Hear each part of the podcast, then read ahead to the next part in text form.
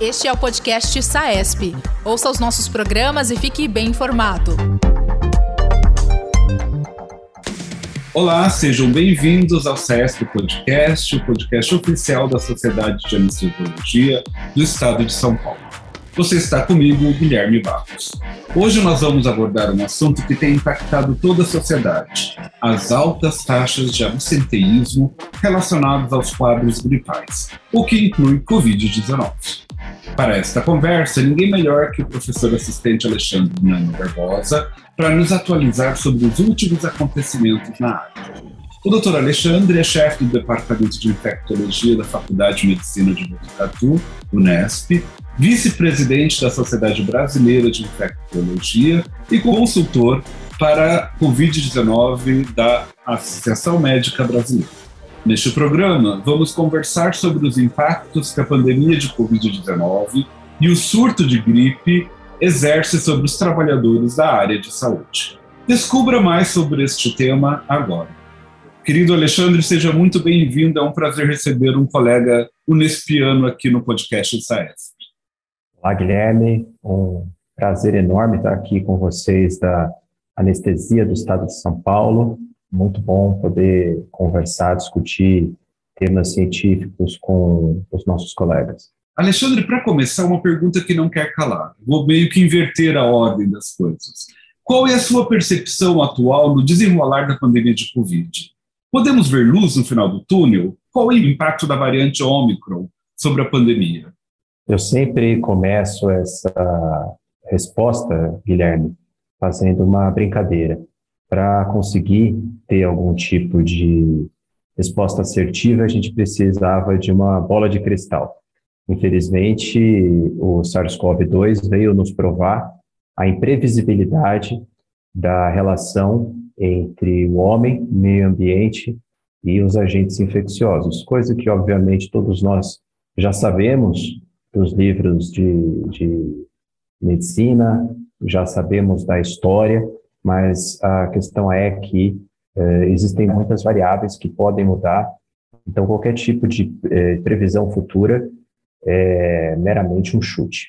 O que a gente pode dizer é que, em termos de impacto em relação à internação e óbito, nós estamos vivendo realmente um outro momento.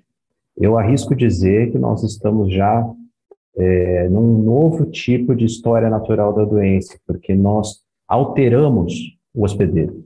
Nós já não temos um hospedeiro completamente é, sem proteção, sem nenhum tipo de imunidade ao SARS-CoV-2. Mesmo com tanto discurso negacionista e anti-vacina, nós temos taxas é, de, da população em geral, da população adulta, perto de 90% com duas doses e a dose de reforço avançando bastante.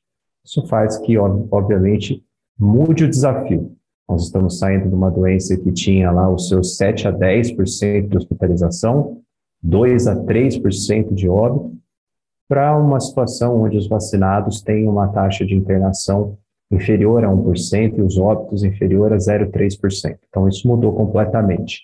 Porém, junto com essa mudança positiva que a vacinação trouxe, nós temos um cenário desafiador de um vírus, é, de uma variante extremamente transmissível. É algo pouco, pouco visto na medicina, um vírus tão transmissível quanto a variante Ômicron. A, a taxa de infecção, o R0 da Ômicron, sem máscara, sem nenhum tipo de proteção, é próximo a 20, ou seja, uma pessoa infecta 20 por dia. Muito parecido que era o sarampo. 10 vezes mais do que era a variante Delta, que já era uma dor de cabeça enorme. Ou seja, é um vírus que tem um poder de disseminação maior. Mas ele tem também características completamente distintas das outras variantes. Ele tem mudanças conformacionais na sua proteína é, spike, na região que a gente chama de RDB, que é a região dominante, onde há a ligação da spike com os receptores de angiotensina 2 das células do ser humano, e ele utiliza uma outra via de, de, de entrada na célula de replicação, e o resultado disso é que ele é menos patogênico, ele é menos afeito a evoluir para é, pneumonias virais, ou o desfecho clínico de pneumonias virais síndrome respiratória aguda grave, que a gente conhece também. Então, é, o que eu posso, o que a gente pode dizer é que nós temos um, um outro desafio. Se antes era um desafio de hospitalização e óbito, hoje é um desafio maior em relação a centenas, milhares de casos diários de síndrome gripal e o reflexo disso para os profissionais de saúde é o absenteísmo. É, e aí que eu gostaria de abordar propriamente o tema de hoje, né? Justamente por essa alta transmissibilidade, a gente tem observado um número muito grande de absenteísmo. E uh, uma das coisas que eu me pergunto e que e acho que tem criado muita confusão para as pessoas é qual realmente é o período necessário de afastamento para as pessoas uh, que estão contaminadas. Porque o CDC diz uma coisa, o Ministério da Saúde diz outra, os médicos eventualmente nos orientam de forma diferente, então tem criado uma certa, um certo atrito, por assim dizer. Qual que é a sua impressão sobre isso? Eu vou, na verdade, dar um spoiler para vocês, vocês vão saber em primeira mão o que nós estamos fazendo na Associação Médica Brasileira, que vai ser uma normatização dessas regras de isolamento em caráter de excepcionalidade. Pela própria situação que nós estamos conversando, pelo alto absenteísmo, não só dos profissionais de saúde, mas de outros setores essenciais da sociedade, por exemplo, centenas de voos foram cancelados porque toda a tripulação inteira estava é, com síndrome gripal. Nós é, tivemos agências bancárias fechadas, delegacias fechadas, portanto, nós tivemos que rever a questão da, do isolamento. O isolamento ideal não há dúvida. 10 dias.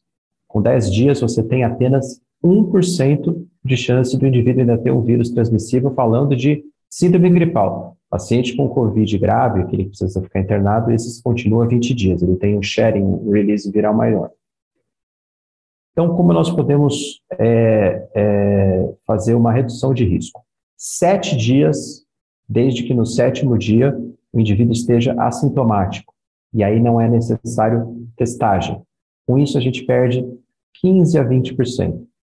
Então, você diminui três dias de isolamento, tem uma chance ali residual de 15 a 20% do indivíduo ainda estar tá transmitindo, mas é algo num caráter de excepcionalidade, como a gente está discutindo, aceitável, desde que ele esteja sintomático no sétimo dia, e aí a recomendação de que no oitavo, no nono e no décimo, uso de máscara de forma bastante ostensiva, e aí pode ser máscara, quem está infectado é máscara comum mesmo, cirúrgica, não precisa ser N95, a N95 é para nos proteger. Se eu estou com Covid agora, é só a questão de barrar as gotículas, uma máscara cirúrgica já serve, para não contaminar outras pessoas. E a regra dos cinco dias, ela é muito permissiva.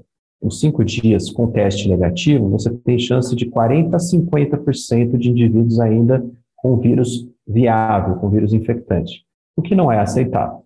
Então, num caráter, caráter de excepcionalidade, a regra dos sete dias é o que mais cabe neste momento. Que bom, isso dá um certo alento, né? Antigamente, os profissionais, de uma maneira geral, mesmo os de saúde, quando estavam resfriados ou gripados, de forma leve, continuavam a trabalhar.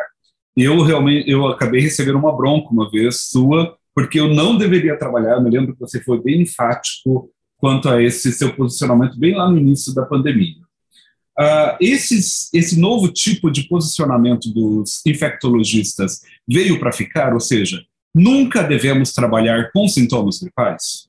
Se você me permite, Guilherme, não é um novo, uma nova recomendação. Nós sempre insistimos nisso.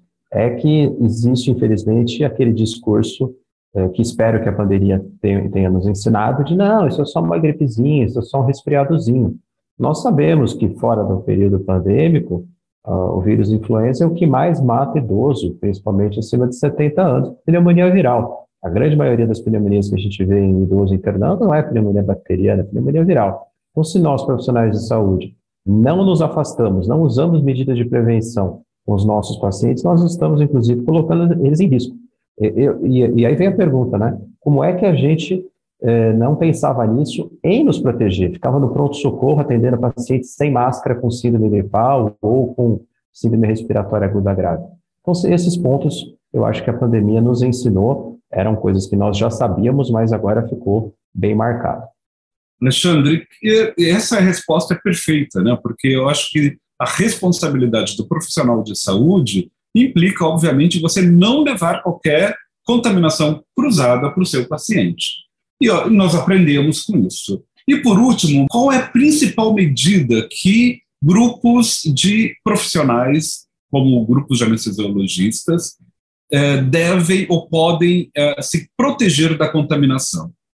A principal medida, sem sombra de dúvida, é o uso constante de máscaras realmente efetivas, como a N95 ou a PFF2. Lembrando que o uso de máscaras não somente quando eu estou com o paciente, mas também quando eu estou em um período ali de recreação, numa copa, tomando um café, uh, mais de 60% a 70% dos profissionais de saúde que estão afastados se contaminaram fora do ambiente hospitalar. Onde não estavam usando máscara. Obrigado, Alexandre. Foi um prazer enorme recebê-lo aqui. A Sociedade de Anestesiologia do Estado de São Paulo agradece a sua presença. E você, ouvinte, se tem alguma crítica ou sugestão para o nosso programa, fale conosco por meio de nossas redes sociais. Arroba saesp.anestesia no Instagram, Facebook e LinkedIn. No Twitter, busque por arroba saesp. Obrigado. E também, se você tem alguma dúvida, visite o nosso site www.saesp.org.br e confira todos os nossos produtos e novidades. Até o próximo Saesp Podcast. Este é o podcast Saesp. Ouça os nossos programas e fique bem informado. Toda quarta-feira, conteúdos novos com temas da atualidade.